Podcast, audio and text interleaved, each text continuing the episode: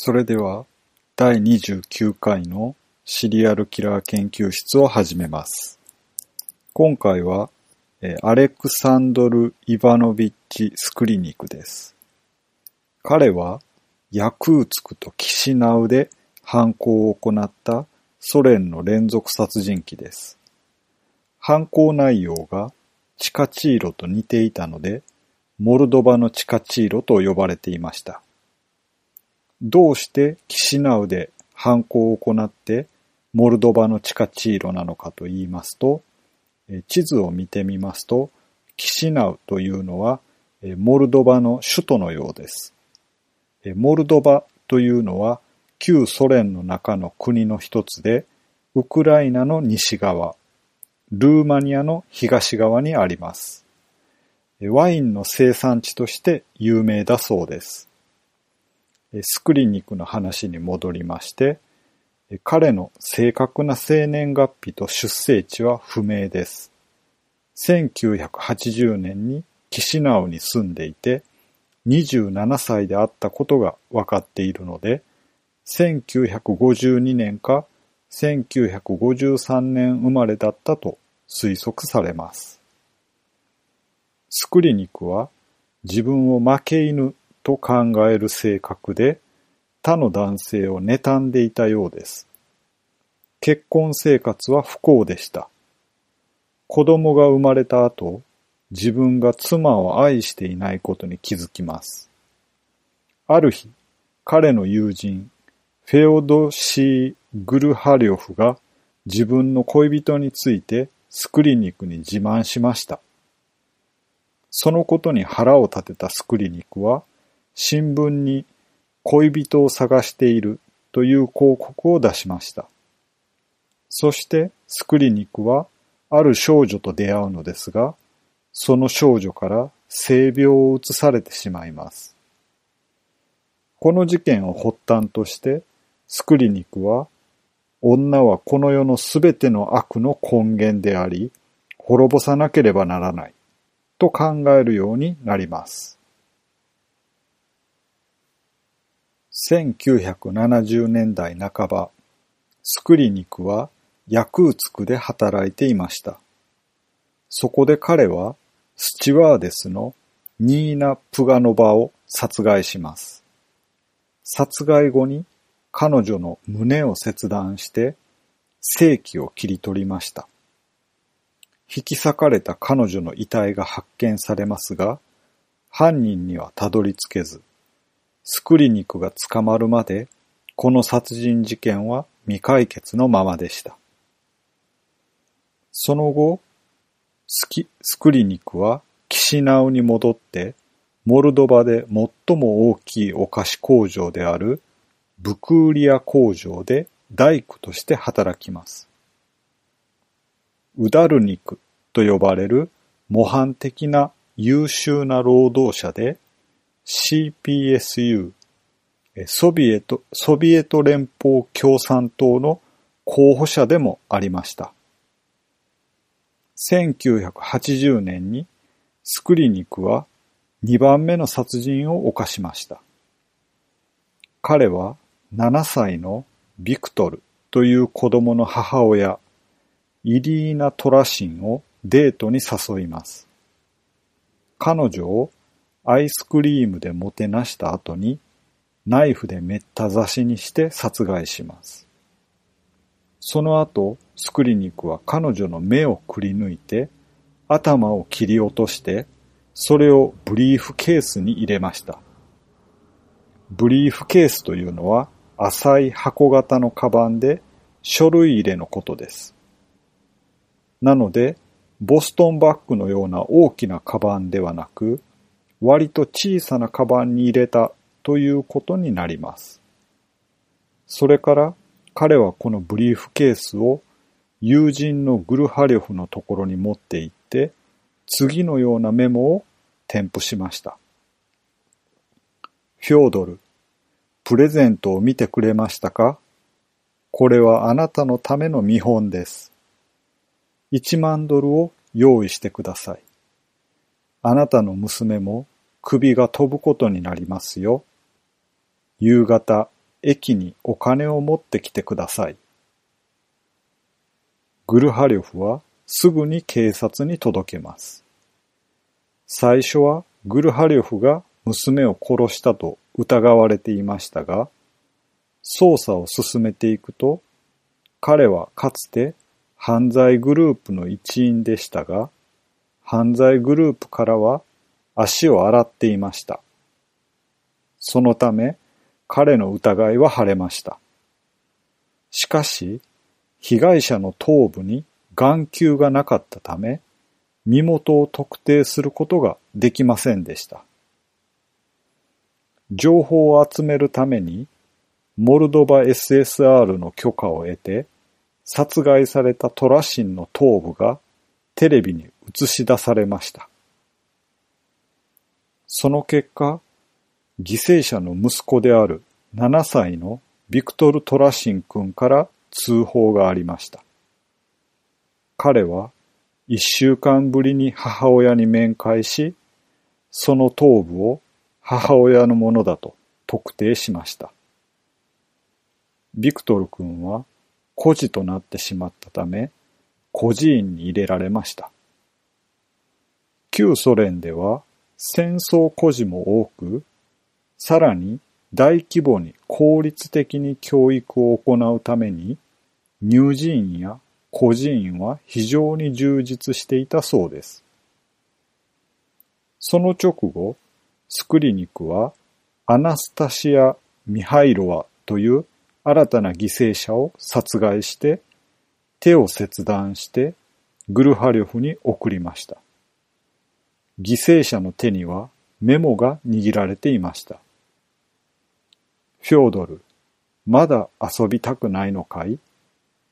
君は私が血を恐れていないとでも思っているのかな？女性の手にキスをしてくださいね。三日後には駅にお金を持ってきてください。さもなければ、あなたの娘をバラバラに切り刻むことになるでしょう。後日、検査の結果、手はトラシンのものではない別人のものであることが判明します。キシナウには資料を操る呪術師がいて、夜な夜な墓から死体を掘り出しているという説や、当時ソ連で活動していたニコライ・デュマガリエフ。えー、彼は前回紹介したシリアルキラーですが、その彼がモルドバの首都にまで来ていたという説など、様々な噂話が流れました。手紙を読んだ警官たちは、グルハリョフの娘であるオクサナが狙われていると考えて、見張りの警備員を配置することにしました。容疑者の一人であるスクリニクがグルハリョフの家家の中庭に入ると、私服の警官たちは彼を拘束しようとします。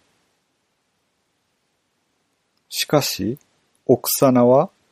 サーシャおじさんを解放してあげて、おじさんは関係ないわ、と言ったため、彼は解放されます。これは、オクサナがスクリニクが父親の友人であると知っていたからです。警察はグルハリョフが昔所属していた犯罪グループのギャングによる嫌がらせだと考えました。そこでグルハリョフにギャングを呼び出すように提案します。警官がキシナウの駅で鉄道員を装って待ち伏せをしましたが、待ち合わせ場所には誰も来ませんでした。モルドバ連邦検事局で特に重要な事件を担当していたアナトリー・マグダリュクはこの事件を調査していたときにあることに気づきます。グルハリョフは自分のことをフェオドシーと呼ばずフョードルと呼ぶことを好んでいたのでごく親しい一部の友人が彼のことをフョードルと呼んでいました。そのため殺人犯はグルハリョフをよく知るよく知っている人物に違いないという結論に至りました。まず、彼の2番目のいとこであるドミトリー・コジンツェフが疑われます。彼はグルハリョフが結婚式の時に花嫁を連れて行ったレストランのオーナーでした。公にはなっていませんでしたが、コジンコジンツェフがグルハリョフに殺すぞと脅したことがありました。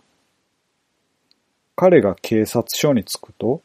潜入捜査官が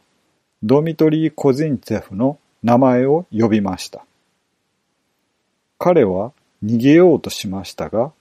足がもつれてしまい、すぐに拘留されてしまいました。しかし、捜査の結果、コジンツェフは以前から疑われていた社会主義者の財産横領に関与していただけだということが判明しました。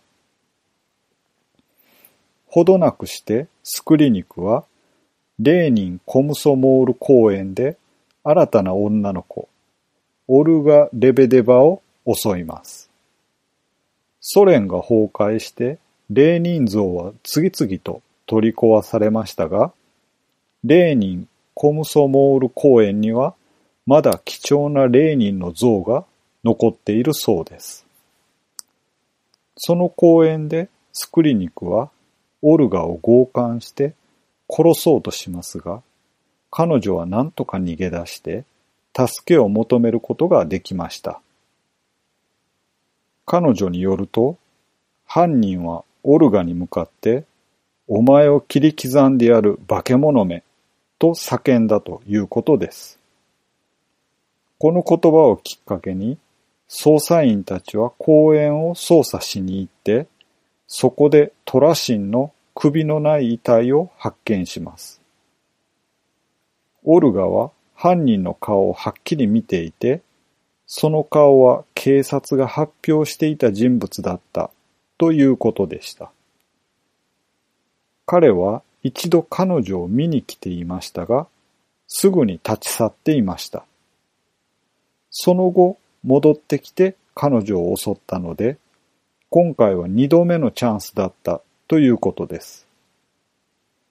襲われた時に彼女は彼からメモを渡されていて、そのメモを保管していました。そのメモを書いたのはスクリニクだと分かりました。しかし、最初に送られてきたメモがブロック体で書かれていたため、今回の犯人やグルハリョフの筆跡と比較することができませんでした。調査の結果、スクリニクは昔、軍の登録入隊事務所に召喚された時に、そこでブロック体で書類を記入していたことが分かりました。その書類の筆跡が犯人の筆跡と一致したため、スクリニクが犯人だと特定することができました。スクリニクは映画館パトリアにいたところを逮捕されました。その時、彼は少女と一緒にいました。彼は自分を自然の秩序と呼び、何の後悔もなく自分の罪を認めました。裁判で彼は自分がした犯行についてすべて詳細に説明すると言いました。ただし、胃の弱い人は退場するように、と注意しました。モルドバ最高裁判所はスクリニクに死刑を宣告しました。彼は銃殺刑に処されましたが、死刑執行の正確な日付は不明です。一説には1981年だったと言われています。NTV というロシアのテレビ局で頭の中のポートフォリオというスクリニクのドキュメンタリー番組が2011年11月27日に放送されたそうです。短いですが、以上で第29回アレクサンドル・スクリニックの研究発表を終わります。